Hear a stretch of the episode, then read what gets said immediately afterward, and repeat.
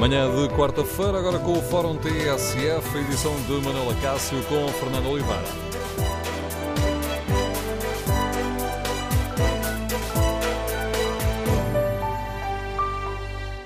Bom dia. O Presidente da República defende que o Governo precisa dar mais atenção ao investimento público e ao investimento privado.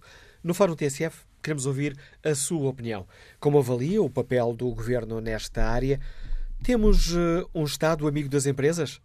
Quais são os problemas que é urgente resolver para que os empresários possam investir e criar mais emprego? O número de telefone do Fórum é o 808-202-173. 808-202-173. Queremos ouvir a sua opinião. Pode também participar no debate online. Para isso, basta que escreva aquilo que pensa no Facebook da TSF ou na página da TSF na internet. E quando for a tsf.pt, pode também responder ao inquérito que fazemos. Perguntamos aos nossos ouvintes se temos um Estado amigo das empresas. Ora, os primeiros resultados são claros. 79% dos ouvintes que já responderam ao inquérito consideram que não, não temos um Estado amigo das empresas. Marcelo Rebelo de Sousa, que hoje lança este debate, considera que é preciso inverter a tendência dos últimos anos de um corte radical no investimento público, mas diz que, sobretudo, precisamos de investimento privado, português e estrangeiro. E quando se fala de investimento, não estamos eh, necessariamente a falar das grandes multinacionais, porque por muitas vezes são uh, as pequenas e as médias empresas que investem e que criam emprego. E é nesse sentido que hoje aqui no Fórum perguntamos aos nossos ouvintes: temos um Estado amigo das empresas ou há aspectos a corrigir? E quais são os principais uh, entraves que têm que ultrapassar no dia a dia?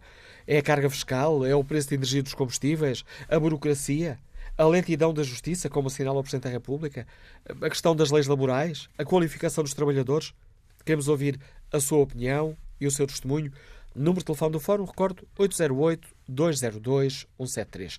808-202-173. Antes de irmos ao encontro dos primeiros ouvintes, Vamos escutar o Presidente da República. O Presidente considera que é preciso incentivar o crescimento económico e tomou a iniciativa de organizar com a Fundação Gulbenkian uma conferência sobre o investimento em Portugal. A conferência que arrancou esta manhã com a intervenção do Primeiro-Ministro e encerra logo depois das seis da tarde com a intervenção do Presidente da República. Para chamar a atenção para a necessidade de colocar esta questão no topo da agenda política, Marcelo Rebelo de Sousa deu uma entrevista à TSF. Na conversa conduzida pelo jornalista Nuno Guedes, o Presidente explica porque é que não se cansa de dizer que este é um tema essencial para o futuro do país. Portugal precisa crescer economicamente. Precisa, precisa de crescer, em primeiro lugar, porque só crescendo é que é possível, de forma sustentada, quer dizer, eh, duradoura, ter o equilíbrio nas finanças públicas, o controle do déficit público. Só crescendo é que é possível reequilibrar a nossa balança de pagamentos, reequilibrar as relações com o exterior no que respeita ao que exportamos, comparado com o que importamos e também no que diz respeito à, própria dimensão dos movimentos financeiros, aquilo que investem em Portugal comparado com aquilo que investimos no estrangeiro. Só crescendo é que é possível distribuir mais e, portanto, promover mais justiça social. E, sobretudo, porque só crescendo é que é possível criar emprego. E nós precisamos não apenas de recuperar portugueses que estavam em desemprego e deixaram de estar, ou queremos que deixem de estar, mas criar novos empregos, novas atividades produtivas. Isto significa o quê? Significa que, para haver, de facto, essa perspectiva de futuro, nós temos que crescer acima de 2%. 2% do PIB, do Produto Interno Bruto. Esse crescimento significa, comparado com o que foi a tendência dos últimos anos, em média, crescer muito mais. O ideal seria crescer 3%. Mas, se fosse crescer acima de 2%, mesmo que não fosse 3%, isso já permitia criar novas atividades produtivas uh, na indústria, no comércio, nos serviços, na agricultura e, portanto, pôr o país a progredir. Qual é a peça-chave para o crescimento? Investimento. E há dois tipos de investimento. O investimento público, e temos uma oportunidade importante este ano com os fundos que vêm da União Europeia, do Portugal 2020, este ano e os próximos anos, que se atrasaram, que se atrasaram por causa dos regulamentos, que é fazê-los chegar à vida das empresas, ficar à vida das comunidades, das autarquias locais e à vida das pessoas, e, portanto, utilizá-los bem e utilizá-los depressa, ou mais depressa do que foram utilizados, portanto, inverter uma tendência que foi, nos últimos anos, de corte radical no investimento público, mas, sobretudo, precisamos de investimento privado. Português e estrangeiro. Precisamos. E o investimento depende de quê? Depende de coisas que são muito simples, que os próprios investidores dizem. Primeiro, estabilidade política. Não pode haver crises políticas que é do governo. Segundo, estabilidade social. É haver concertação social.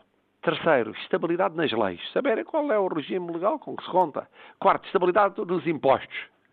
Saber, mais ou menos, não há de repente uma mudança de imposto que nos venha a agravar. Depois, estabilidade laboral. Eh, não mudar as leis do trabalho. Mas, além disso, é preciso apostar na qualificação das pessoas. A mão de obra tem de ser cada vez mais qualificada, olhando para o futuro. É preciso olhar para o sistema de justiça. Nós não podemos ter uma justiça que é tão lenta, tão lenta, tão lenta, que as pessoas pensam duas vezes se houver um problema com o meu fornecedor ou com o meu cliente, nunca mais é resolvido. Na burocracia administrativa, no funcionamento não é só do Estado, é do poder regional e do poder local, as decisões não podem demorar eternidades, senão eu vou para outro sítio.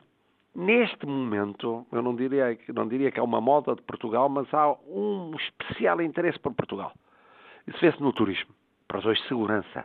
Portugal tem realmente uma posição geopolítica e tem condições de segurança interna, tornam muito atrativo não apenas o turismo, mas também o investimento. Há neste momento uma abertura, uma apetência para o investimento. Agora é preciso tirar proveito disso. Venha um investimento de países europeus, venha de países uh, não europeus, uh, Estados Unidos da América ou Canadá, países asiáticos como a China ou a Índia, venha de, de países árabes. Bom, venha de onde vier, naturalmente uh, é muito importante criar condições para esse investimento. E por isso eu decidi, como primeira das conferências, haverá outras, sobre outros assuntos, não apenas económicos ou financeiros, mas também sociais, provavelmente ou sobre a saúde ou sobre a segurança social, que é um tema social, são temas sociais importantes, ou sobre temas uh, políticos, políticos, a democracia hoje, e os desafios que se colocam à democracia, mas para já, pareceu que era muito urgente começar pelo investimento, porque é muito urgente beneficiar daquilo que é uma expectativa que há hoje em relação a Portugal, em termos de investimento, a pensar no crescimento. Foi isto. E como é que se tem portado o Governo a este nível? Tem feito tudo o que devia para promover o investimento? Estou aqui a pensar sobretudo nos eh, custos de contexto, energia, combustíveis, carga Bom, fiscal, depois, fiscal e a célere lentidão falei, da Justiça. Pois, pois não falei nisso. Há custos de contexto, tem a ver também com a energia, tem a ver com outras realidades uh, ambientais ou realidades uh, sociais ou, ou institucionais. Tudo isso é importante, mas quando se pergunta aos investidores o que é que é fundamental, foi aquilo que eu disse em primeiro lugar Pode até a energia ser mais elevada, que se houver os outros fatores, vale a pena. Apesar de tudo, vale a pena. Porque havia sítios onde se investia, eu não quero dizer nomes para não melindrar países amigos, onde hoje é complicado investir por razões de segurança. Ou é mais complicado por questões de instabilidade política. Ou mais complicado em termos por, por causa de instabilidade fiscal. E as pessoas pensam duas vezes. E, e, portanto, agora pergunta-me, pois o fundamental é, e nesta conferência ela é, é encerrada pelo Presidente da República, tem várias personalidades económicas e financeiras é, é, independentes, não há propriamente representantes de partidos, e é aberta por, até por iniciativa da Fundação Carlos Gulbenkian, com a qual ela foi programada, é aberta com a presença do Primeiro-Ministro. Portanto, a ideia é a seguinte é naturalmente, continuar a sensibilizar e a motivar o governo para uma realidade que ele sabe, é o primeiro a saber, porque tem poderes executivos, que o Presidente não tem. O Presidente usa a sua influência e o seu mistério de influência, mas o governo tem poderes executivos, sabe como é importante isto. Hum, a questão do investimento. Isto coincide, aliás, com um momento em que há, em princípio, uma mudança na liderança da instituição ligada ao investimento português, portanto, ao que tem a ver com as relações com o exterior, por ter por fim de um ciclo, que é a ICEPA. Portanto, há aqui um conjunto de fatores que são muito importantes neste ano e nos próximos anos para Portugal. Mas perdoe-me insistir com a pergunta: o Governo tem feito tudo aquilo que podia a este nível? Bom, quer dizer, eh, sabe que uh, tudo o que se pode fazer, a estabilidade política ultrapassou as expectativas, a estabilidade em termos de constatação social também ultrapassou as expectativas, a estabilidade legal Tem-se trabalhado nesse sentido. Em termos fiscais, a grande dúvida é saber quando é que vai haver a possibilidade de desafogo para incentivos fiscais, porque vamos ter aí pelo meio problemas com países que vão oferecer taxas de impostos muito favoráveis, como pode acontecer, por exemplo, se for essa orientação da nova administração norte-americana, se for essa orientação, ainda não se sabe se é ou não, hum, eh, em outros países, e, portanto, temos estado espertos para isso permanentemente.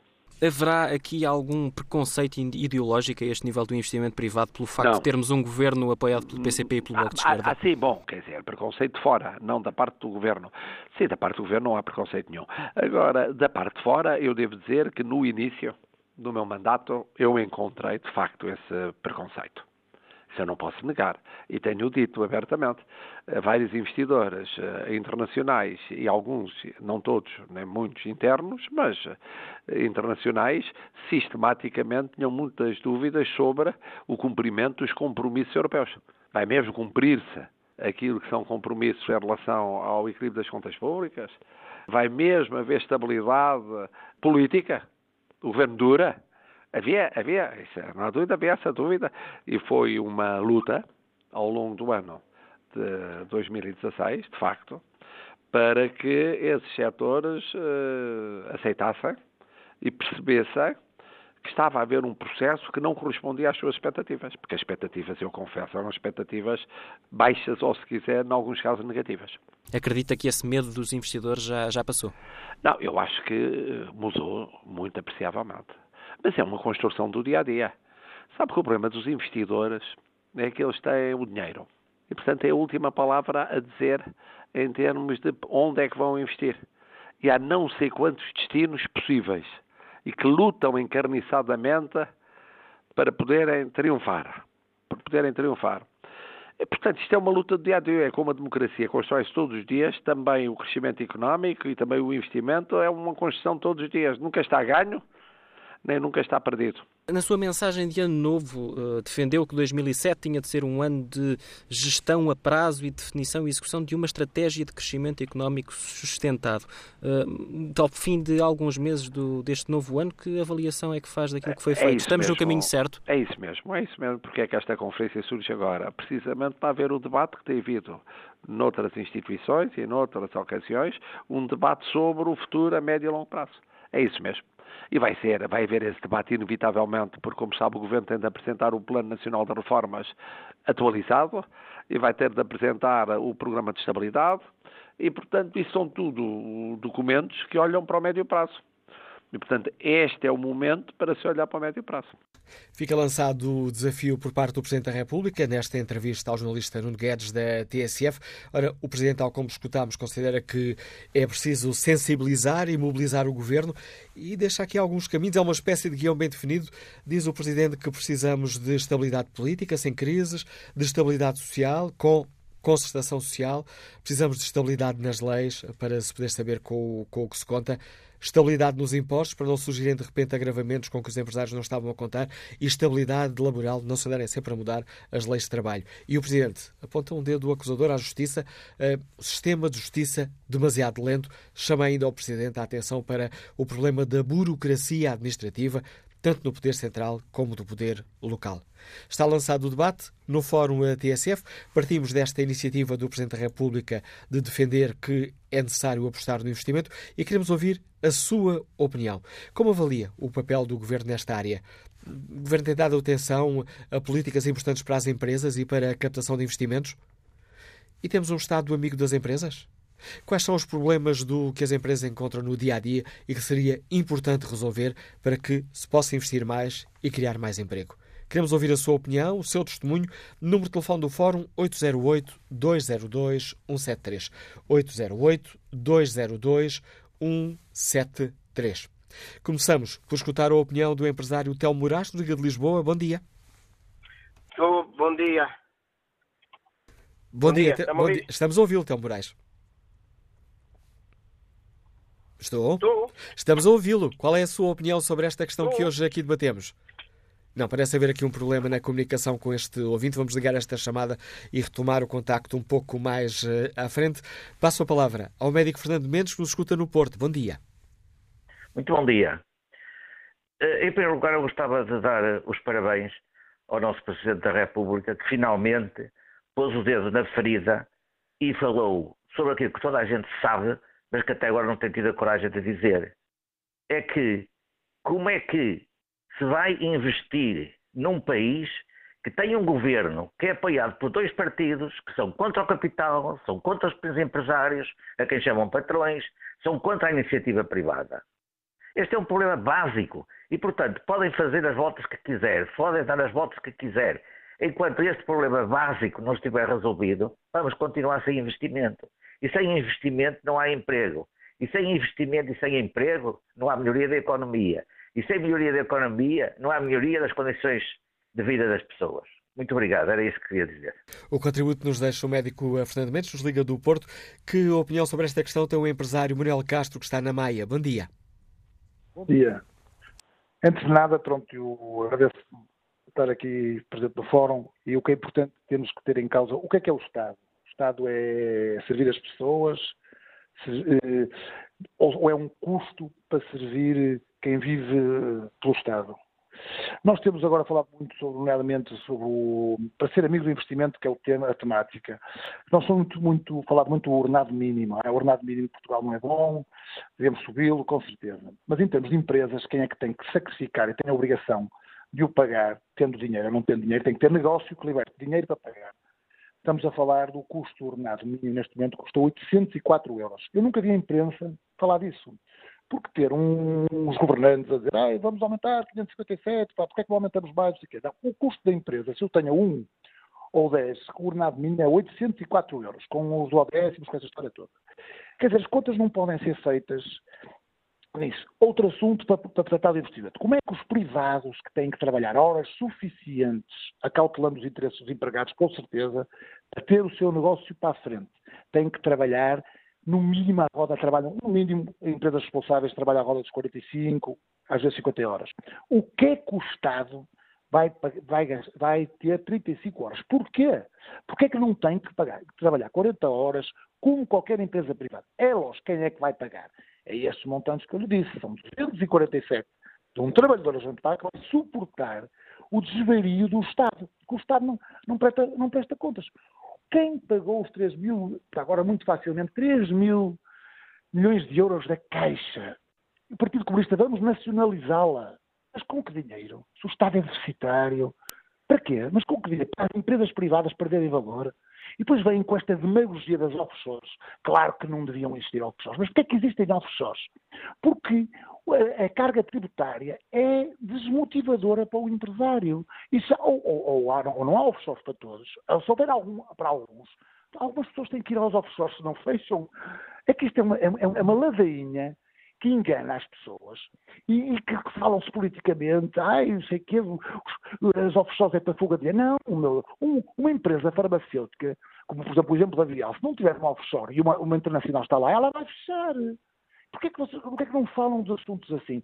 É lógico, o investimento é feito para quê? Quando ouço agora o ministro da, da, da, das infraestruturas, para que já venha aí uma festa que vai ser o plano Juncker que vai pagar. O plano Juncker, que eu também já tive projetos, não paga nada. Empresta e a gente tem que atribuir, arranjar maneira de depois devolver esse dinheiro. Algumas coisas são fundo perdido. E outra coisa que os governos não se aprenderam a fazer é o pior cenário. Se existe, vamos correr, infelizmente, graças a Deus também há livros disso, existe uma bomba em Lisboa para o turismo. As coisas mudam-se. Então quem é que vai pagar as taxas do novo aeroporto? As pessoas. O turismo é uma coisa muito vulnerável. Graças a Deus estamos a correr muito bem e a tendência, se calhar, ainda é crescer um bocadinho. Mas há de haver outra altura que vai passar a moda. E também sabemos que os empregos criados no turismo são empregos de alta rotação. Há muitos negócios que vão abrir, há outros que vão fechar, isso tudo.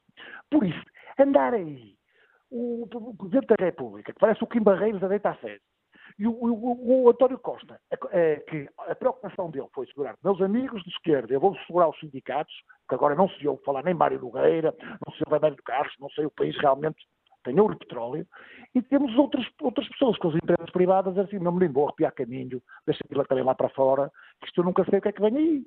E temos uma pega, se há SBS, não é SBS, não é isso que nos traduz investimento. E depois, eh, eh, cresceu 20% o país nas exportações, vai saber, tem a ver com o custo de petróleo, não tem nada a ver com, com, com, uh, produtos e serviços foi exportado.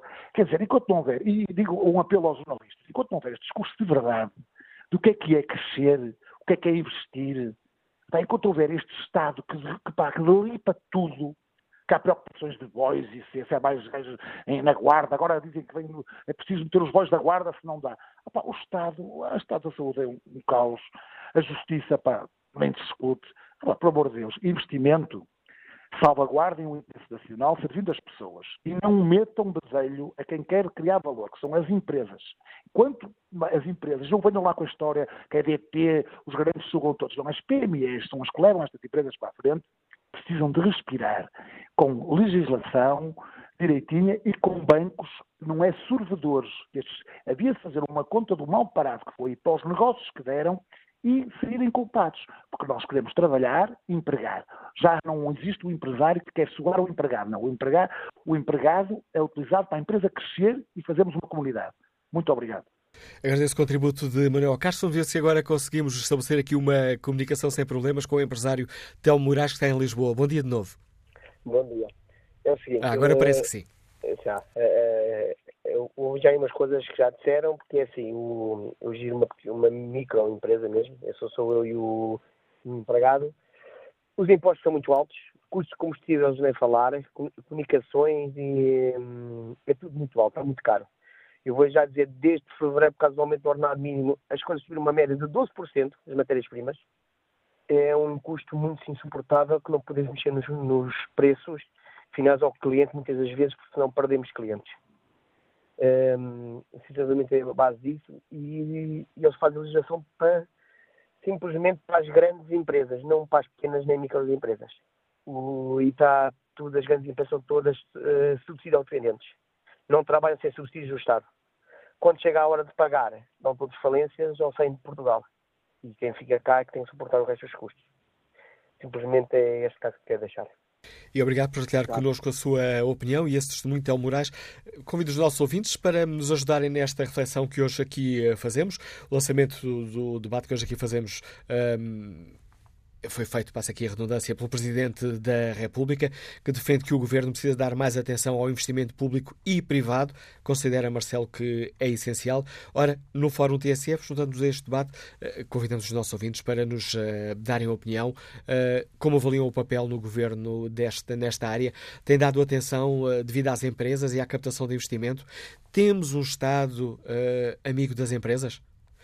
Quais são os problemas uh, que gostaria de ver o Governo dar a prioridade para resolver esses problemas que as empresas enfrentam no dia a dia, para que os empresários possam investir e criar mais emprego? Queremos ouvir a sua opinião, o seu testemunho. Número de telefone do Fórum 808-202-173. 808-202-173. Bom dia, Henrique Neto. Bem-vindo ao Fórum TSF. Empresário. Bom dia. Quando foi candidato à presidência da República, uma das suas áreas essenciais era também a questão da economia do país. Como é que olha para este apelo de Marcelo? Obrigado ao Fórum por esta oportunidade. O tema é realmente tão importante que eu gostaria de ter uma hora para falar, mas não, vou tentar resumir, porque eu sei que não tenho essa hora. Uh, em primeiro lugar, se queremos mais investimento, temos que transformar um problema que está a ser tratado como muito complexo num problema suficientemente simples para ser resolvido. Em primeiro lugar, três ou quatro coisas. Em primeiro lugar, é preciso fazer uma estratégia, é preciso saber que modelo de economia nós queremos. E, do meu ponto de vista, há 20 anos que o defendo, nós não somos apenas um país somos um país universal, um país que está no centro das rotas do Ocidente e, portanto, tenho chamado a atenção para um país de dois destinos, um país europeu e um, país, um destino atlântico. Uh, em segundo lugar, temos de ter ideias muito claras e simples sobre que economia queremos. Portugal exporta 40% da, do PIB, é o único país da nossa dimensão que exporta menos de 60%. A Irlanda exporta 105%. Ou seja, uma economia que não seja, desde a nossa dimensão, que não seja fortemente exportadora, não tem futuro e não tem investimento. Pode ter algum, mas não tem aquilo que é necessário. Portanto, a prioridade absoluta e tem que ser uma prioridade absoluta, não podemos estar com panaceias, tem que ser a exportação. Em terceiro lugar, como o Sr. Presidente da República diz, com razão, bom, para crescer é preciso investir. Agora, que investimento?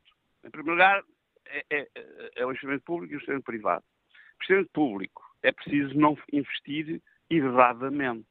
Ou seja, se nós gastarmos o dinheiro a investir em coisas erradas, não temos resultados e depois endividamos. Foi o que aconteceu ao longo dos anos, nos últimos 20 anos, pelo menos, com, enfim, no tempo dos governos G. Sócrates, com mais dimensão.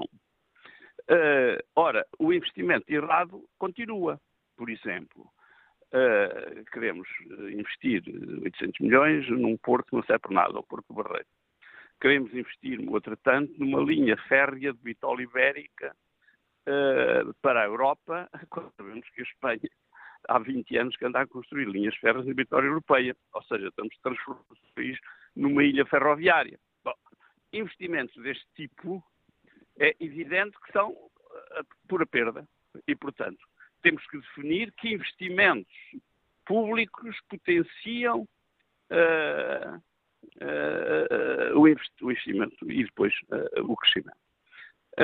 Portugal está no centro do Ocidente o, o investimento mais importante que temos é apostar absolutamente nas rotas marítimas do Atlântico. Portugal não tem dimensão para os grandes navios pararem cá, de contentores, mas uh, uh, pode, em Sines, de desenvolver o transshipment, ou seja, um porto onde os contentores mudam de navio para navio e, assim sendo, os navios param cá. Parando cá, nós temos uma uh, um argumento fortíssimo para atrair o investimento estrangeiro. Nós queremos atrair o investimento estrangeiro, mas não sabemos dizer aos estrangeiros o que é que eles podem fazer em Portugal e quais são os, os fatores. Hoje as empresas internacionais não produzem uh, os componentes, as peças, os sistemas, os desenhos, uh, importam de todo o mundo e são empresas que integram essas componentes e sistemas nos seus produtos. Ora, a logística transformou-se no, no fator mais importante dessas empresas que têm que receber todos esses componentes e peças e sistemas de todo o mundo mais barato e mais depressa. Portugal está no centro das rotas do Atlântico, é o local da Europa uh, com condições mais favoráveis para isso. Mas para isso temos que desenvolver uma promoção dessa ideia e temos que apostar no investimento em Sines. Portugal tem eh, todas as condições, porque essas empresas são integradoras de componentes e sistemas também existentes em Portugal e, portanto, mas Portugal produz essencialmente para a indústria. Tem muito poucos produtos dirigidos diretamente ao, ao mercado final dos, dos, dos consumidores. Por isso, essas empresas integradoras e o investimento estrangeiro não têm apenas a dimensão de nos trazer mais dinheiro, como disse a TSF, o Presidente da República. Mais importante do dinheiro que essas empresas internacionais nos podem trazer é uh, os mercados que eles têm. Quando a Alta Europa se instalou em Portugal, trouxe algum dinheiro, mas já ninguém se lembra de quanto foi. Agora, o mercado da Alta Europa continua a ser o essencial para que a Alta Europa sobreviva a Volkswagen trouxe para Portugal os seus mercados. Ora, o investimento estrangeiro tem que uh, uh, procurar uh, que sejam empresas que tenham mercados, automóvel, eletrodomésticos, eletrónica, informática, seja o que for, que se instalem em Portugal, porque Portugal é o sítio da Europa com melhores condições logísticas, mais baratas, e se os navios pararem com frequência, rapidez, para uh, as empresas integradoras. Seja... Agradeço ao empresário Henrique Neto o importante contributo que trouxe a este Fórum uh, eh, TSF. Vamos agora ao encontro do engenheiro João uh, Vieira Lopes, a aceder à Confederação de Comércio e de Serviços de Portugal. Bom dia, engenheiro, bem-vindo ao Fórum TSF. É. Bom dia. Lida dia a dia com os problemas de que o Presidente da República falou nesta entrevista à TSF. O que é que, a sua opinião, era importante mudar uh, para que os empresários pudessem uh, ter um Estado mais amigo das empresas? Bom, uh, nós temos dois tipos de situações que, que devemos enfrentar. Por um lado, questões de âmbito estratégico, que muitas delas demoram alguns anos a ter efeito, mas há já uh, algumas medidas práticas, quer dizer, concretas, que nós uh, também poderemos tomar. eu sintetizaria em, dois tipo, em duas tipologias de, de questões. por um lado, um, Portugal é um país com fracos capitais e tem, de facto, pouca capacidade de investimento. E aí, neste momento, o investimento público seria importante. isso é uma questão que nos preocupa porque eh, de facto, enquanto eh, neste momento, em termos europeus, o centro de gravidade de toda a política europeia estivesse centrada no déficit, países como Portugal, que têm um, serviço de dívida, ou seja, os juros mais amortizações da dívida muito altos, têm dificuldade em fazer investimento público. E por isso, em nossa opinião, seria importante e necessário encontrasse uma fórmula, seja largando os prazos, seja baixando as taxas de juro, eh, para que o país não continue a ter que pagar quase 5% do PIB todos os anos em juros e amortizações. Eh, isso é uma questão estratégica que enfim, os governos têm que negociar com a Europa, mas que eh, são altamente limitadoras da nossa capacidade de investimento público. No entanto, há medidas concretas que os governos podem tomar para facilitar desde já a vida às, às empresas para as capitalizar. Um deles, uh, enfim, que uh, a missão de capitalização apontou algumas pistas e que o governo assumiu de uma forma ainda, em nossa opinião, um bocado pobre no orçamento de 2017, é que tem que ser mais favorável às empresas que o os empresários investam capitais do que se financia na banca. Uh, o que acontece é que fiscalmente ainda continua a ser mais vantajoso em muitos, muitas situações que uh, se uh, faça o endividamento bancário. E, de facto, isso é uma, é uma situação que foram dados passos, mas ainda muito tímidos. Um outro aspecto é a carga fiscal continua a ser forte, nós sabemos que não pode ser alterada de um momento para o outro, mas uh, existem um conjunto enfim, de custos das empresas que não, não são considerados por efeitos fiscais, uh, que envolvem, enfim, um palavrão fiscal, que são as tributações autónomas, em relação às quais o governo uh, poderia, mesmo sem mexer em escalões de impostos, IRCs, IRS, etc., poderia facilitar a vida às empresas eh, simplificando e baixando este tipo de custos. Por outro lado, há aspectos importantes em termos da competitividade uh, que uh, esses, alguns deles, enfim, poderão ser resolvidos a curto prazo, outros não, mas que facilitam muito e permitem investimento. Um deles é enfim, os chamados uh, custos de contexto, que também é outro palavrão que se usa muito hoje em dia. Na prática, são os custos das energias, dos combustíveis, de uma série de situações, enfim, que o governo para as empresas deveria facilitar de modo a melhorar a competitividade em termos globais. As simplificações administrativas, onde reconhecemos que tem sido feito algum esforço, Uh, Portugal é um país com burocracias complicadas, ainda tem algumas, uh, mas penso que essa talvez seja das vias, apesar de tudo, mais desenvolvida, uh, e o enquadramento dos apoios à exportação. de facto, a exportação em Portugal tem sido, enfim, orientada ou facilitada em algumas áreas, mas uh, é preciso também aqui haver, digamos, uma visão estratégica, ou seja, Portugal tem duas valências muito positivas, uma é o capital humano, Portugal tem pessoas muito qualificadas, enfim, não tem o número suficiente, mas tem nichos de, de qualificação muito, muito bons, e, portanto, neste momento, independentemente enfim, das exportações de, de, produtos, de bens, Uh, a exportação de serviços tem crescido, para além do turismo, como é evidente, uh, e, é, e, tem que se valorizar por aí, nomeadamente, uh, as coisas que se podem fazer cá que são equivalentes em termos de exportação, além da mobilização que se podem fazer, como hoje, por exemplo, várias câmaras municipais já estão a valorizar que multinacionais instalem cá serviços de apoio e que são mais contact centers, serviços de apoio técnico, eh, mundiais, Portugal tem versatilidade em línguas, portanto, isso é uma área que tem que ser investido e Portugal uh, tem capacidade de ser um interface logístico extremamente importante, em que, inclusivamente, enfim, num mundo em que a cadeia de valor hoje em dia, um produto é concebido num país, as peças são fabricadas noutro, são montadas num terceiro, e depois o centro de assistência pós-venda está num quarto, Uh, digamos que Portugal tem, de facto, pela sua localização geográfica, uma situação que pode ser muito potenciada.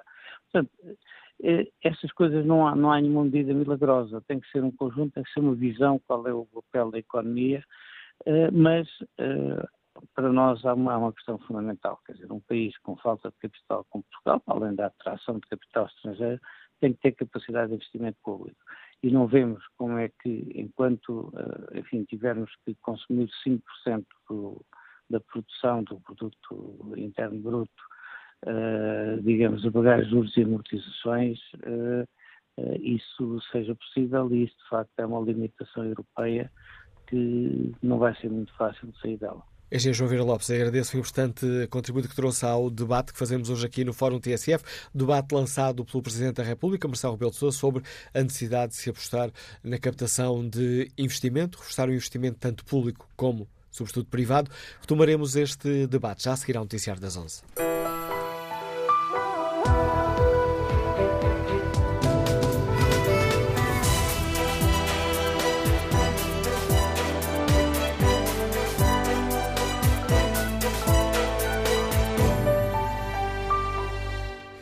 O Fórum TSF de hoje, onde falamos do investimento. Uh, debate lançado pelo Presidente da República, que considera que é importante que o Governo dê mais atenção ao investimento público e ao investimento privado. Partindo deste debate, perguntamos aos nossos uh, ouvintes se temos um Estado amigo das empresas. Esta é a pergunta que está no inquérito, uh, na página da TSF na internet, e a resposta é muito clara. 69% dos ouvintes que já responderam ao inquérito respondem não não temos um Estado amigo das empresas. Perguntamos também aos nossos ouvintes uh, quais são os problemas que gostariam de ver resolvidos, o que é necessário resolver para que hum, as empresas tenham uma vida mais fácil no dia a dia, para que os empresários possam investir e criar mais emprego. Retomamos este debate no Fórum TSF com o contributo de Paulo Silva, consultor, está em Vila do Conde. Bom dia. Muito bom dia. Uh, eu realmente estava a ligar, portanto, uh, acho que a primeira questão que, que é importante aqui é ter sido o Presidente da República a lançar este tema. Algo vai muito mal, porque por aqui vemos realmente a governação que temos tido. Isto deveria ser uma prioridade dia a dia do nosso governo. Infelizmente, vemos que tem que ser o Presidente da República a pôr o investimento na ordem do dia. É lamentável, e mostra o estado em que está o investimento e o caminho que o país está a percorrer, que é distribuir sem ter. Primeiro, e como diz o nosso Presidente da República, devemos criar riqueza para distribuir. E não estamos a trilhar este caminho. Quanto à vossa pergunta, claro que o Estado não é amigo das empresas, não é sério, não cumpre prazos, não dá prioridade ao investimento, ou seja, numa palavra, qualquer empresa já percebeu que não tem Estado. Conta única e exclusivamente consigo própria e com os esforços dos empresários portugueses que fazem muito para ultrapassar as dificuldades que o próprio Estado cria. Eh, no meu dia a dia, no meu trabalho, eu lido com várias empresas para as quais eh, trabalhamos no setor têxtil, calçado, eh, mobiliário e há um conjunto de coisas que vamos assistindo no dia a dia que provam um bocadinho o que acabo de referir acima. Em termos de prazos, projetos relacionados com 2020 é vergonhoso.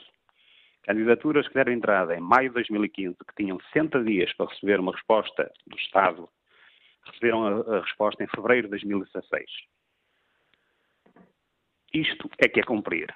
E depois pede-se aos empresários e às empresas que cumpram com os seus impostos e que delineiem estratégias, tracem planos de investimento, contratem, quando tem um Estado que age desta forma. Isto é recorrente nos projetos 2020, neste último quadro comunitário. É vergonhoso. Do lado lá, ninguém assume responsabilidade. Temos que contactar alguém para pedir responsabilidade sobre estes assuntos, temos um atendimento automático, que ninguém sequer via telefone dá informações credíveis, e um mail. É esta a forma de a responder. Hoje em dia, com o comércio eletrónico, com as vendas online, todos sabemos a credibilidade e a importância de qualquer website ter de lado lá um serviço de atendimento credível e ter alguém que dê cara. E nós temos um Estado que, quando eu quero esclarecer qualquer dúvida, me remete para um e-mail. Isto é credível? Isto é vergonhoso. Uh, continuando na ligação Estado-Empresas, apoios IFP várias candidaturas que vão dar de entrada, que têm prazos para ser respondidas, pessoas que procuram emprego, Estado que tem todo o interesse em que estas pessoas o arranjem para que diminua as prestações sociais e pague menos subsídios de desemprego, não responde dentro dos prazos. Temos projetos para contratações de pessoas com mais de 40 anos que dão entrada. O Instituto de Emprego e Formação Profissional tem 30 dias para responder. Passam 30 dias, passam 60, passam 120. É vergonhoso. E durante este período, as pessoas ficam à espera de um emprego, muitas vezes já pré-acordado com algumas entidades, mas continuam a ir a entrevistas de emprego, ocupando técnicos de emprego, ocupando empresas, enviando currículos, fazendo formação, quando simplesmente, se a burocracia dos institutos de emprego fosse ou de, não existisse, tudo isto seria simples, rápido e as pessoas teriam emprego e Estado pagaria menos prestações sociais. Ou seja, no dia a dia, a sensação que eu vou tendo é que realmente, e eu costumo dizer, pior que a burocracia do Estado não existe, porque quando nos metemos com o Estado vemos que não estamos a trabalhar, ou seja, nós estamos a tentar trabalhar e do lado lá há uma máquina que não deixa trabalhar, porque tudo se prolonga, tudo se torna infinito e decisões nunca sabe quando e como, ou seja, isto é impossível investir nestas condições e as PMEs trabalham muito com estes meios, que é os programa, o Programa 2020 e os apoios do âmbito do IFP. Ou seja, basicamente a burocracia que abrange o Estado é terrível. Obrigado, eh, Paulo Silva. Agradeço o contributo deste consultor que nos liga de Vila do Conde para este fórum eh, TSF. Vamos agora um, à análise da Rosália Amorim, comentadora de Economia da TSF, diretora do jornal online Dinheiro Vivo. Bom dia, Rosália. Estou vindo acaba aqui de nos falar das pequenas e médias empresas. Temos um Estado amigo das empresas? Bom dia. O Estado não tem sido muito amigo das empresas na medida em que não criou ainda todas as condições que promovam o investimento. Uh, os ouvintes têm criticado um pouco também os fundos comunitários.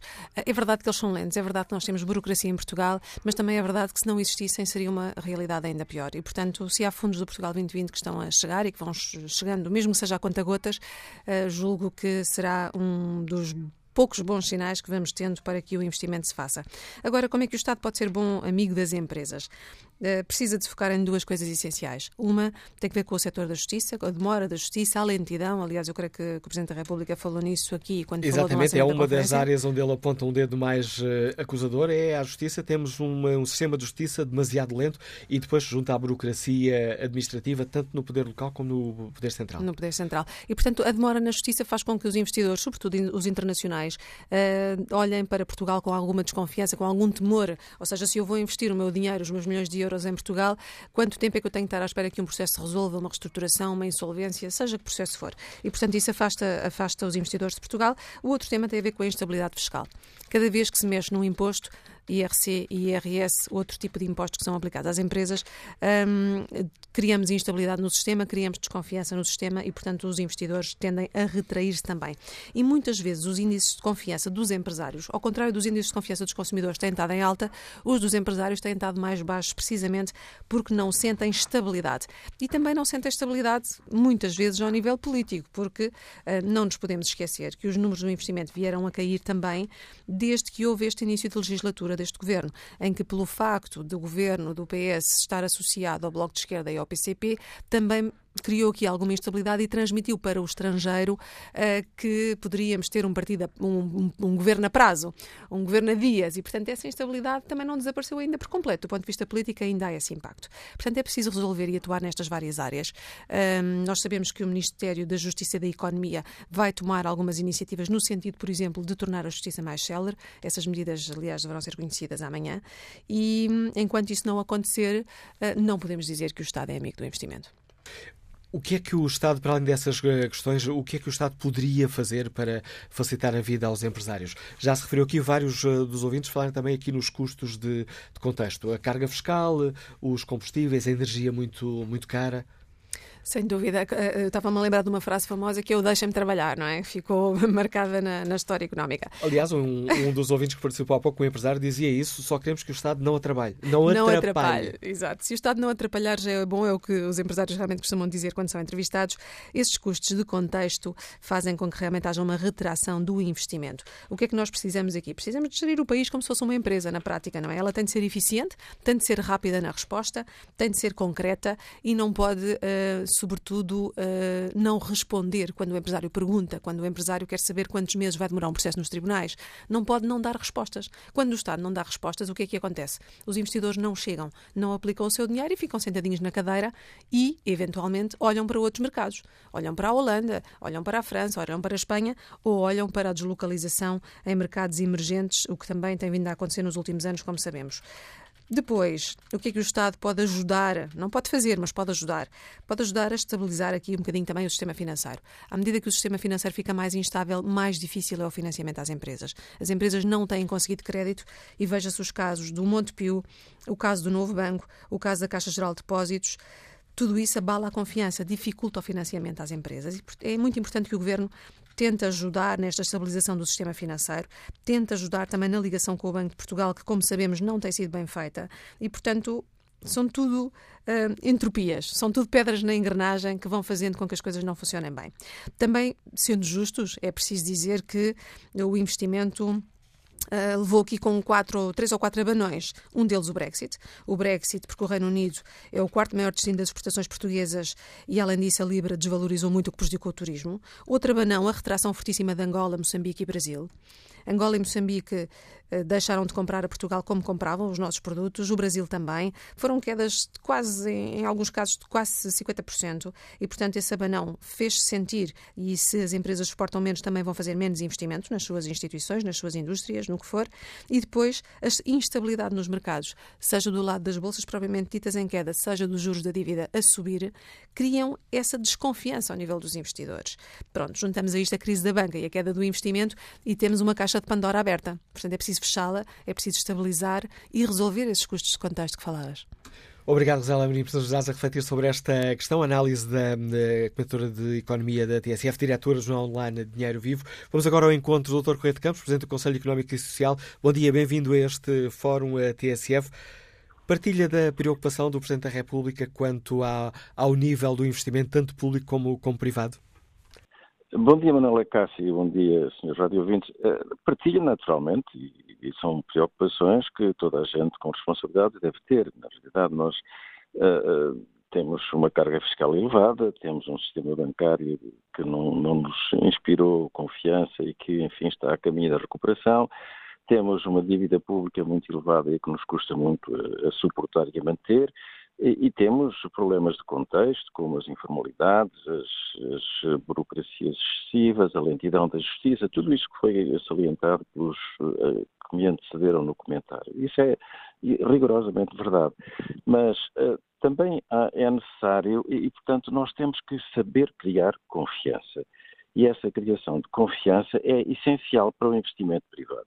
Já lá iremos ao investimento público, mas o investimento privado precisa, e, e de confiança e, e, e, há, e, de muito bom trabalho, de continuação de muito bom trabalho, como aquele que tem sido realizado pela ICEP, porque temos condições muito boas para esse investimento. Temos uma localização, como alguém salientou, estratégica do ponto de vista das relações com o, Atlântico e com o continente europeu e, portanto, quer o, o tal transshipment, quer a, a entrada, digamos assim, a passagem por via terrestre uh, para os, os, grandes centros de consumo da Europa.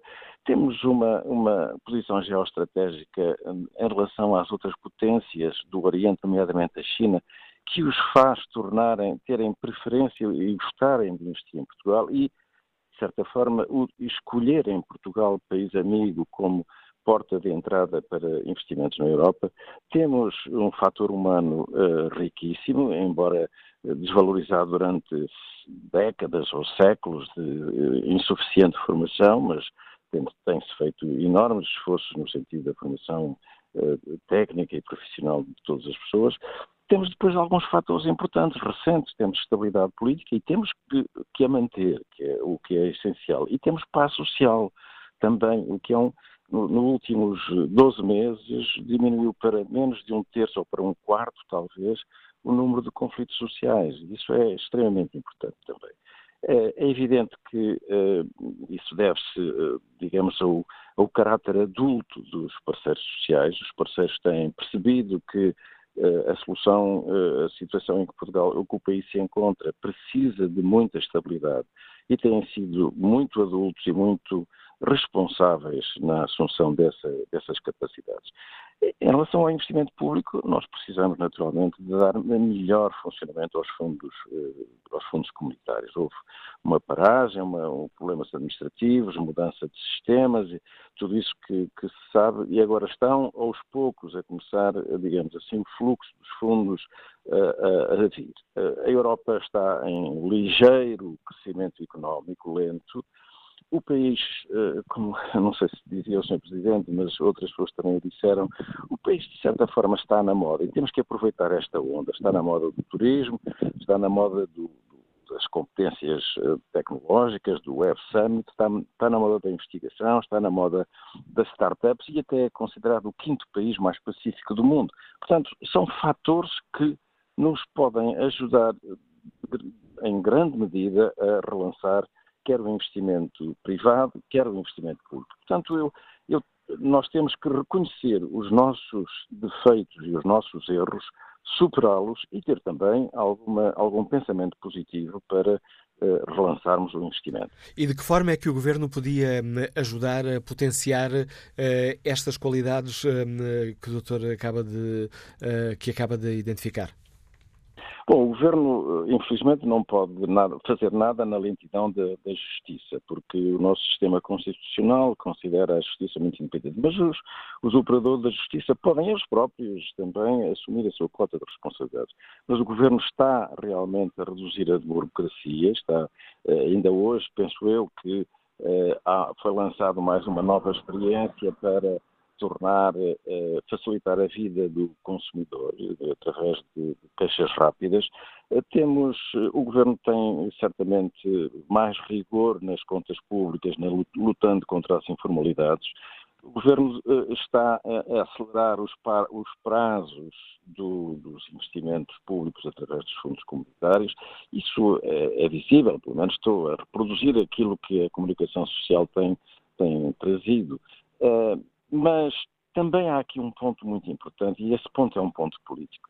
Nós temos, eh, o, o, governo tem que dar eh, uma noção muito explícita de que, apesar das suas alianças serem com 20% do eleitorado à sua esquerda, o governo tem que dar um ponto de vista muito, de forma muito explícita, dizer que não, que, que, que é um governo a favor das empresas, a favor do desenvolvimento, a favor do crescimento económico e não um governo que tenha desconfianças permanentes em relação às empresas. As empresas é quem cria trabalho, é quem, é quem inova, é quem produz o desenvolvimento, é, quem, é, o fator essencial do crescimento económico. E nós temos, e, e, e o governo naturalmente tem essa posição, mas tem que reforçar essa posição e teremos que fazer todos uma certa pedagogia em relação aos aliados que estão à esquerda do governo, no sentido de lhes explicar que realmente o, não é possível ter uma atitude de permanente relutância ou desconfiança em relação ao, a quem faz mover a economia. Essa é, uma, é uma questão cultural eh, e temos todos que lutar para que ela seja resolvida. Obrigado, uh, Dr. Correia de Campos, ao Presidente do Conselho Económico e Social. Obrigado pelo contributo que trouxe a este Fórum TSF. Sei que tem uma manhã complicada e agradeço sobretudo o esforço que fez para nos ajudar aqui a refletir sobre esta questão. Olho aqui a página da TSF na internet, ver como está o debate online. António Moraes Rodrigues escreve o investimento devia crescer com facilidade, ninguém mexeu na lei laboral e a precariedade continua. Mas com o manifesto dos 100 a querer a economia equilibrada de outra maneira, mais para o lado da desigualdade e dos baixos salários e um ressabiamento que ainda não passou, não será de esperar muito. Podiam pôr mais receita no Estado e este investir mais e endividar-se menos. Mas há hábitos difíceis de mudar, tão difícil como fazer crescer o país com justiça social. João Miguel Gil escreve Uh, tem razão o Presidente ao apelar ao aumento do investimento público e privado. No caso do investimento privado, como em tantos outros aspectos, o Estado não é amigo das empresas. O período da Troika foi uma oportunidade perdida porque não se foi longe nos incentivos às empresas investidoras e porque foi motivo ideológico para reverter as tímidas reformas ensaiadas. Nesta altura, acrescenta João Miguel Gil, nesta altura qualquer hum, governo minimamente competente e focado no crescimento da economia já teria implementado uma estratégia fiscal de incentivo aos fatores estratégicos de crescimento, inovação e criação de valor, criação de emprego, investimento e exportações. Empresas com ações claras de promoção de qualquer um daqueles fatores deveriam, ser, deveriam ter benefícios fiscais sob a forma de créditos ou bónus fiscais. Isso iria claramente incentivar as empresas a apostar num ou vários daqueles fatores estratégicos. De igual forma, o Governo deveria apostar numa estratégia de redução gradual de impostos sobre as empresas como forma de tornar o país fiscalmente mais competitivo para atrair o investimento. Vamos agora ao encontro do engenheiro Pedro Ferraz da Costa, lidera o, o Fórum para a Competitividade. Bom dia, bem-vindo a este Fórum TSF. Como é que escuta o apelo do Presidente da República ao Governo? É preciso dar mais, prioridade tanto ao investimento público como, sobretudo, à captação do investimento privado. Ninguém pode deixar de concordar com o apelo. Eh, não sei se já é um apelo desesperado ou se podemos contar que haja uma resposta positiva do governo a esse respeito. Tinha sido anunciado uh, pelo, pelo, pelo governo que depois do verão passado uh, seriam anunciadas medidas de apoio ao, ao investimento das empresas. Não sei porque é que não foram. Suponho que o assunto não terá sido esquecido. Todos somos levados a pensar que o, o, os, os, partidos que, que apoiam o governo na Assembleia da República não estão interessados em fomentar o investimento privado, o que aliás não, não, não, não é surpreendente. Quase todos os dias fazem declarações em, em sentido contrário. E isso não é positivo em relação aos portugueses que podem estar num, num, num, num estado em que não queiram ver realidades desagradáveis e, portanto, fingem, finjam que esse problema não existe, mas existe, de facto. Uh, o problema é, é, é, é, em relação ao, ao investimento estrangeiro, porque se nós começarmos a ter debate público sobre a saída do euro a seguir da União Europeia, o que sempre foi, no fundo, a agenda do, do, do Partido Comunista, não há ninguém que, que, que, ache que Portugal, nessa altura, uh, merece ser considerado como um local de investimento direto estrangeiro. Eu, eu gostava de explicar porque é que eh, não, não, não devíamos perder uma oportunidade de falar na necessidade do investimento direto estrangeiro. Uh, nós estamos no Fórum para a Competitividade com dezenas de pessoas a estudar as medidas e as orientações estratégicas para que o país cresça a uma taxa aceitável, francamente acima dos 2,5% que nos começam a criar empregos novos e melhores e a uma taxa que nos pode permitir pagar a dívida e não estarmos permanentemente neste sufoco de termos ou não termos financiamento externo. Para crescermos 3% até 2027, portanto são 10 anos, é preciso investir em Portugal 120 mil milhões de euros. Nem o governo tem dinheiro para isso, por isso o investimento público está a baixar, nem a maior parte das empresas têm recursos para isso. Terá que ser através de investimento direto estrangeiro. E para atrair investimento direto estrangeiro, nós temos que saber o que é que os investidores diretos estrangeiros consideram mau, o que é que consideram bom, concentrar-nos em melhorar o que é bom e em eliminar o que é mau, porque só assim é que nós conseguimos criar novos empregos e estarmos preparados para a economia do futuro. E Portugal. Eh, e, peço desculpa, ia perguntar-lhe se o Fórum da Competitividade já identificou alguns desses pontos? Os pontos estão identificados há anos e anos. Não há nenhum estudo do Banco Mundial, do World Economic Forum, das câmaras de comércio que atuam em Portugal, de todos os, os, os analistas que não cheguem sempre às mesmas conclusões. São quatro ou cinco assuntos em relação aos quais nós estamos piores do que os nossos concorrentes. Portanto, era muito fácil, se se quisesse, mudar isso nunca se quer. Portanto, quer dizer, é que eh, eu, eu, eu, suponho que era o Einstein que dizia que não há atitude mais estúpida do que a continuar com o mesmo comportamento e esperar que os resultados sejam diferentes. Nós sabemos o que é que é preciso mudar. Toda a gente sabe, esses estudos são feitos. Não há nenhum Ministro da Economia que não tenha tido a lista à frente, não há nenhum Ministro das Finanças que não tenha. O que é que são essas questões? Taxas de impostos regras fiscais a mudarem constantemente, uma legislação de trabalho que é, em termos de despedimento, das mais rígidas do mundo, problemas de burocracia e uma justiça económica. Para lhe dar só um exemplo que, que os uh, ouvintes uh, percebem qual é a dimensão do fenómeno, neste momento há 60 mil carros para serem apreendidos por falta de pagamento. Em decisão judicial. Isso dava para encher a autoestrada de Lisboa a Porto, todos pegadinhos uns aos outros. Não se cobram dívidas. Há empresas que uma das razões que as leva para o estrangeiro é que as empresas portuguesas pagam mal, nós temos maus hábitos, o Estado dá o exemplo.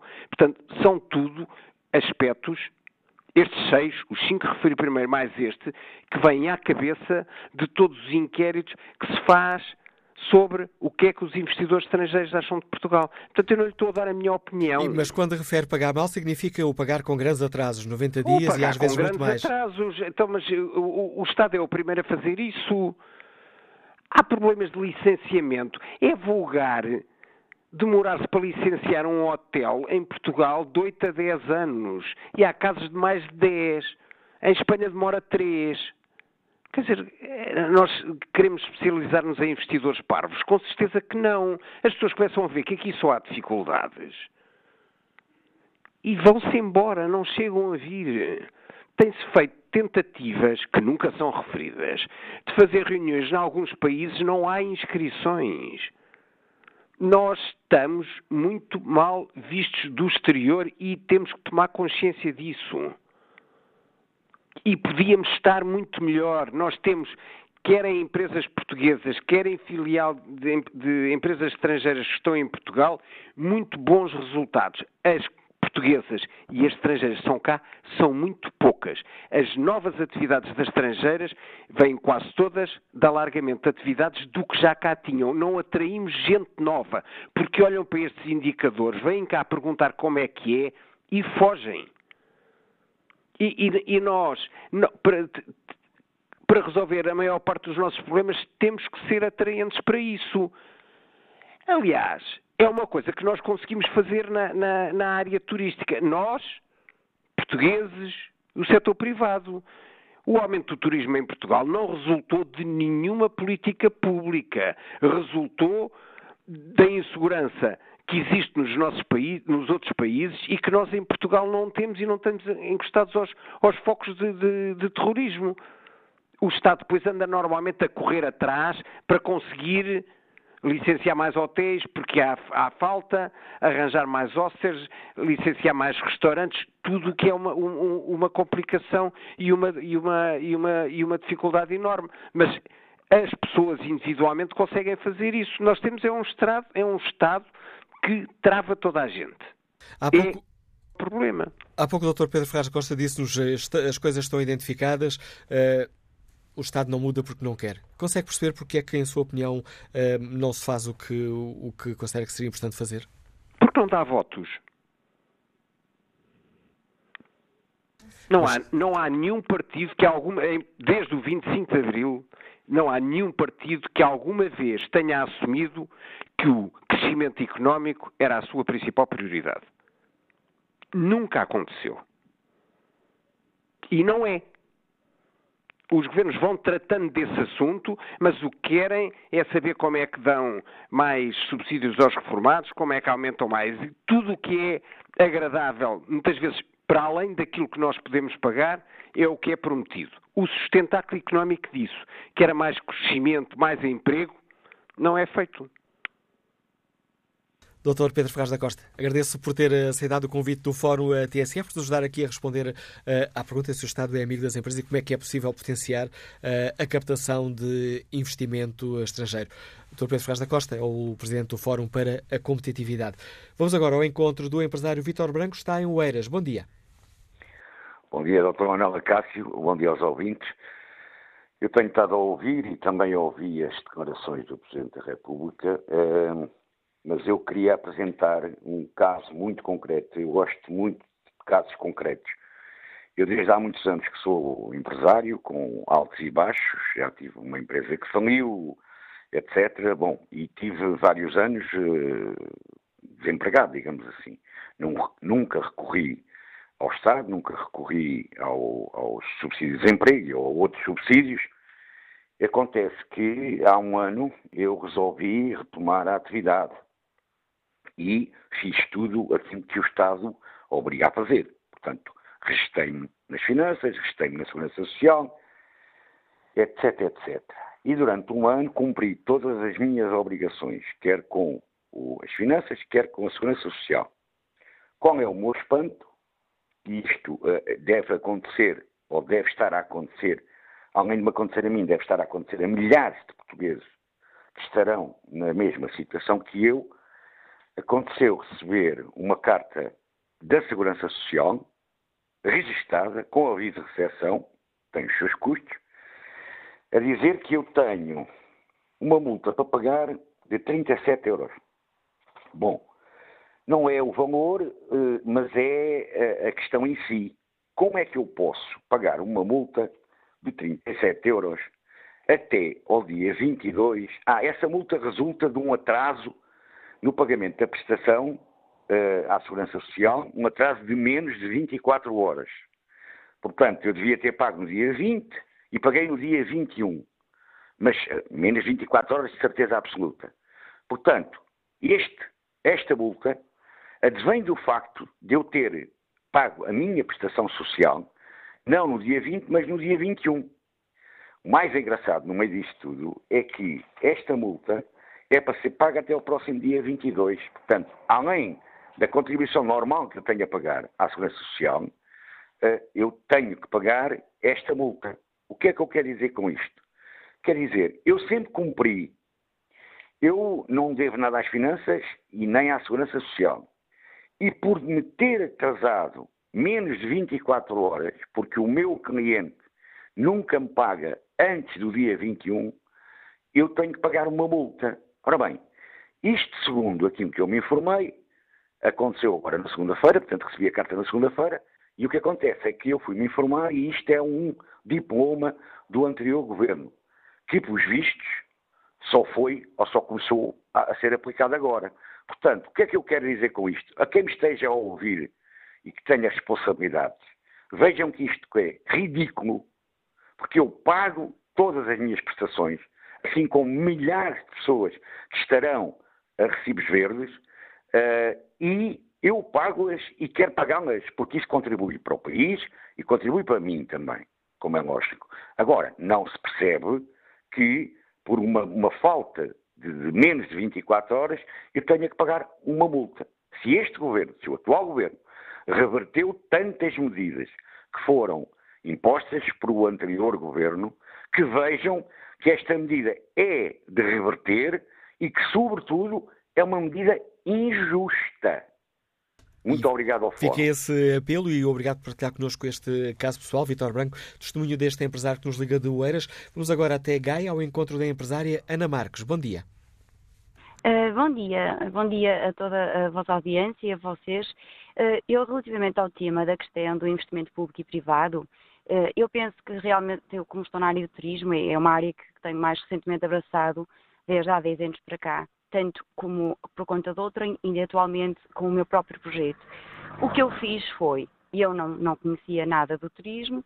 Primeiro tentei, uh, estabeleci um negócio em que estava, ainda não era o meu, o meu emprego em pleno, e portanto eu achei que teria que ter conhecimentos. E o meu problema neste momento é sentir que assim, um empresário, ao recrutar cada uma das suas peças, de cada um dos seus profissionais para a sua empresa, tenta que essas pessoas tenham conhecimentos e alguma experiência na área. E estamos a falar muitas vezes de microempresas. E o que me assusta é que, por exemplo, aqui em Gaia, o vereador do turismo é alguém que não tem qualquer experiência na área do turismo. E é por isso que, nós, os, comuns cidadãos, eh, não queremos mais investimento público, porque temos um discreto total nos profissionais que estão, aliás, é um bocado estranho um país estar a ser gerido por advogados. Eu, eu pergunto-me se estes advogados já geriram uh, alguma coisa. E é isto que, que, que, me assusta quando me dizem aumentar o investimento público, que, como estou da, da área de gestão, lembro perfeitamente que era uma forma de movimentar a economia, é o Estado investir em obras públicas, mas eu pergunto, mas eh, as pessoas que eu, por exemplo, na, na, no, no, meu local de, de, de de atuação, que é, e aliás, eu vendo a turismo, portanto, eu estou a vender a pessoas 99% são estrangeiros, é, é, dinheiro que está a entrar em, em, Portugal, estou a pedir para Portugal, a Câmara o que me faz foi, olha, pôs-me 20 bancas à porta nos passeios, pessoas que estão completamente isentas de IVA, é quando nós estamos todos com a pagar os nossos impostos, a água, a luz, estamos a criar uma microeconomia ali local e que ajuda a Câmara a ter dinheiro para outros investimentos. E simplesmente o que o turismo de Gaia faz é pôr umas bancas à porta, fazerem-nos concorrência uh, e, e coloca-nos um vereador que não tem qualquer experiência na área de turismo. Eu pergunto, mas porquê que as empresas privadas têm pessoas que têm conhecimentos na sua área específica e porquê que na função pública uh, as pessoas não têm que apresentar um currículo para, para um, na, na sua área com experiência, principalmente porque assim eu deduzo que um vereador na área de turismo ainda tem que ter mais conhecimentos que, se calhar, num hotel ou num, num projeto mais pequeno, numa empresa mais pequena, na área do turismo. Portanto, e é isto que eu acho que os portugueses todos sentem, é que os nossos políticos não são bons gestores.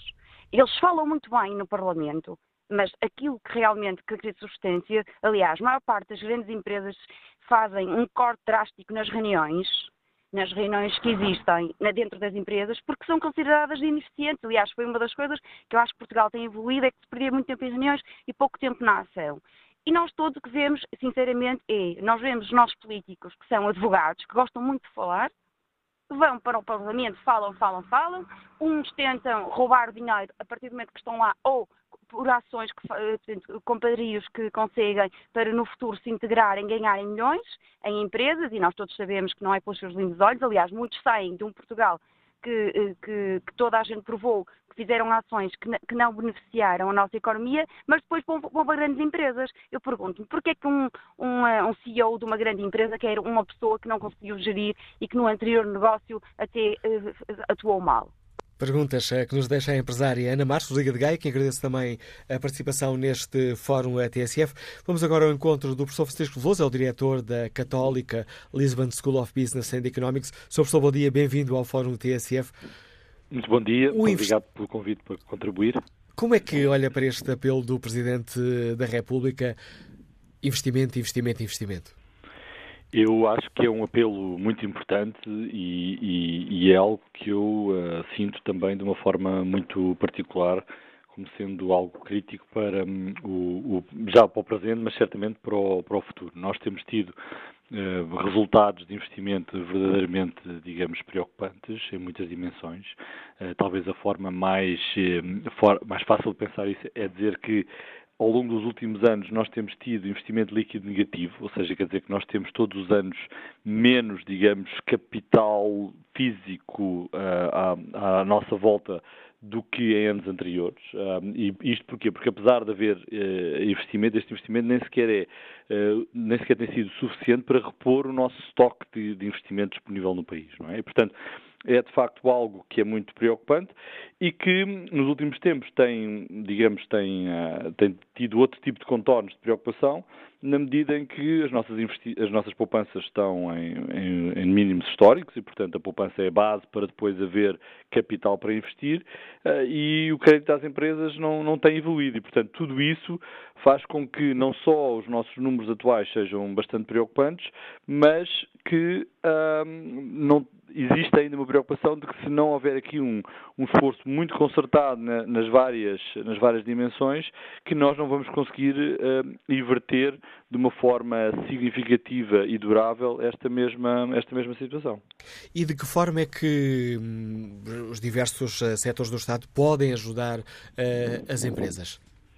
Pronto, eu acho que aqui há, várias, há, há vários elementos. Certamente, um, um, aspecto que é, que é preocupante é, é, no próprio investimento do Estado, porque, quer dizer, o, o que tem acontecido tem sido que o, o digamos, a, a, o conseguir atingir determinado tipo de metas de déficit tem sido feito em muitas, um, uma parte importante, digamos, limitando o investimento público, não é? Portanto, essa é uma das partes em que, uh, tentando encontrar formas de resolver algumas das questões à volta dos, dos custos e da estrutura de custos do setor público, para dar mais oportunidade a que haja investimento. E, portanto, essa é certamente uma das áreas importantes em que, um, em que, em, que é importante o, Estado estar uh, digamos, concentrado e, e, a, e, a, contribuir para esta, para, esta, para esta dimensão.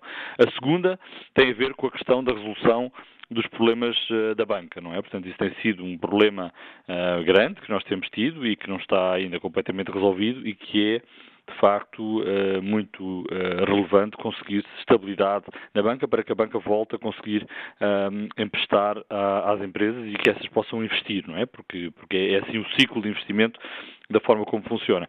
É também importante pensar que tipo de, de, de, incentivos é que possam ser criados para que haja uma maior poupança, uma maior taxa de poupança, que tipo de instrumentos uh, fiscais ou outros que pudessem contribuir. Portanto, isto tudo do lado de, de, do Estado para que possa uh, ter esse esse maior, eh, eh, digamos, contributo direto para a questão da, do investimento. E depois existem todas as outras questões, portanto, mais questões no sentido de desburocratização, criar processos mais fáceis e mais, trans, e mais transparentes para que as empresas possam, digamos, dinamizar e lançar os seus processos de investimento e, portanto, há, há certamente muitas, muitas áreas em que, em que pode haver um contributo importante.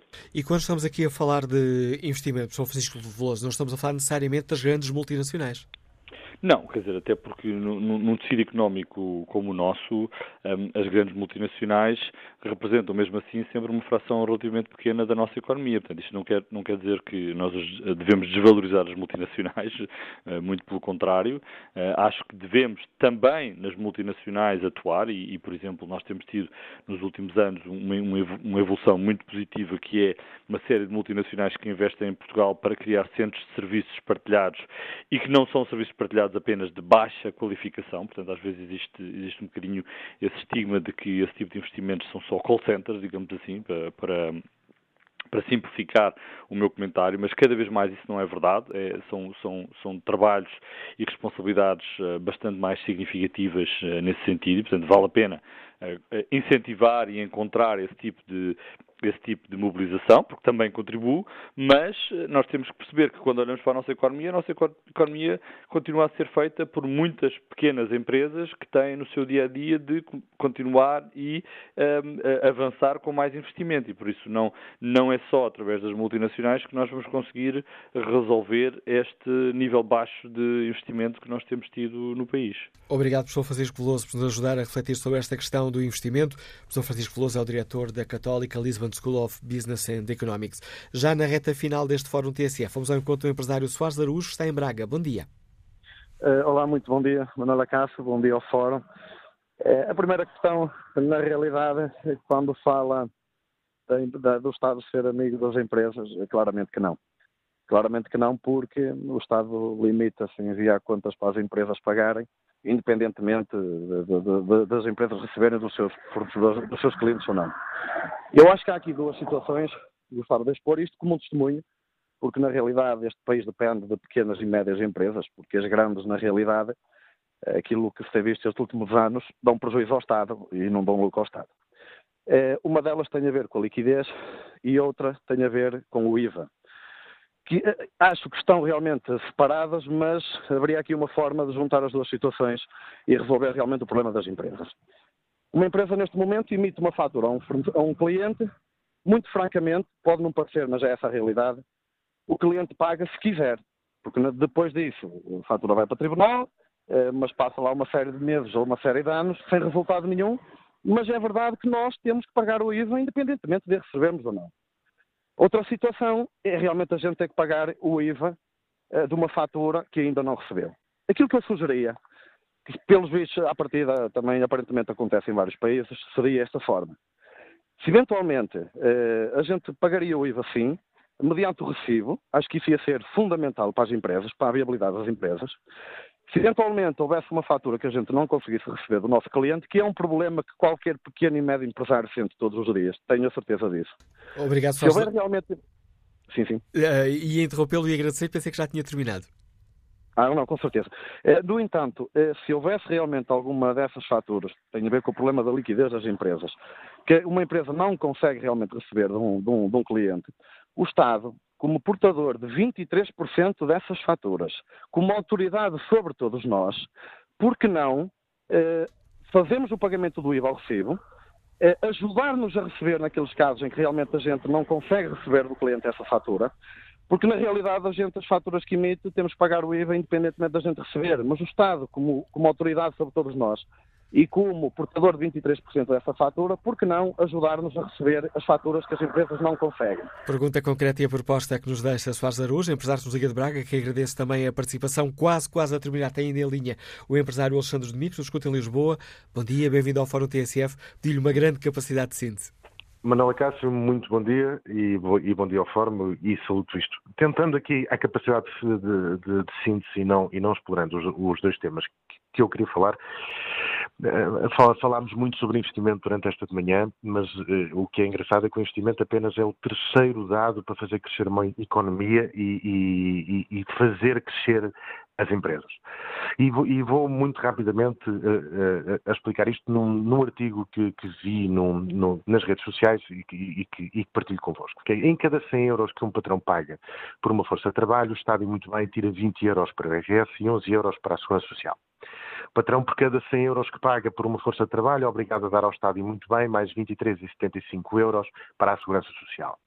Dos 100 euros de lucro, ainda se retira mais 33 euros. Cada vez que vamos ao supermercado e, e gastamos o remanescente dos 69 euros, que sobraram dos 100, uh, o Estado fica com mais 14,49 para si. Ou seja, cada vez que eh, a malta ganha 100 euros, o Estado recebe 56,75. Onde eu quero chegar com isto é que a principal falta de investimento é a própria máquina estatal. E isto foi publicado pelo INE a 29 de dezembro de 2016. Ou seja, que diz que o consumo no aumento privado consegue aumentar o PIB em cerca de 74 euros e as importações consomem o resto desses 26. Ou seja, o que nós temos aqui que fazer para fazer crescer a nossa economia é diminuir drasticamente e sem dúvida nenhuma o que é a estrutura estatal e depois então pensar no investimento para as pequenas e médias empresas que, atenção, que são elas que são responsáveis por 87% do tecido empresarial e económico deste país. Agora, nós temos que olhar para outro paradigma, é que as pequenas e médias empresas, neste Estado de Direito em que nós, em que nós estamos, não são capaz de base de sustentação com esta máquina que nós temos fiscal e de, e de, e de despesa, de sustentar o emprego para médio e longo prazo em bases estatísticas. Ou seja, nós temos que olhar para as exportações e as nossas exportações é que são importantes neste ponto. Porquê? Porque é aqui que nós vamos captar o dinheiro estrangeiro para cá sem recorrer Portugal à dívida externa ou endividar-se mais ainda. Ou seja, nós temos que criar uma máquina ao ponto de diminuir a nossa despesa, diminuir o nosso crédito à banca, diminuir o nosso endividamento para criar riqueza interna. Se continuarmos a falar de investimento e mais investimento e subsídio e diminuição e etc., nós não vamos conseguir por esta máquina fiscal a tributar, Porquê? Porque as empresas cada vez mais estão asfixiadas, não vão criar postos de trabalho, porque as empresas estão cada vez mais asfixiadas por estes números que eu ligeiramente, e neste poder de síntese, acabei daqui de, de dirigir, e temos que captar muito mais investimento exterior para cá, como por exemplo o turismo, que está a ser extremamente bem explorado dentro dessa área. Não se pode é aumentar a tributação como se tem feito neste anterior governo, que aproveitaram esta bolsa para aumentar ainda mais tributações sobre o crescimento que o turismo neste momento está a ter. Alexandre Domingos, obrigado. Peço desculpa por interromper já na fase final do seu uh, raciocínio, mas já ultrapassámos aqui o tempo que nos estava destinado. Muito rapidamente, olha a página da TSF Internet para ver como está o inquérito. 83% dos ouvintes consideram que não temos um Estado amigo das empresas.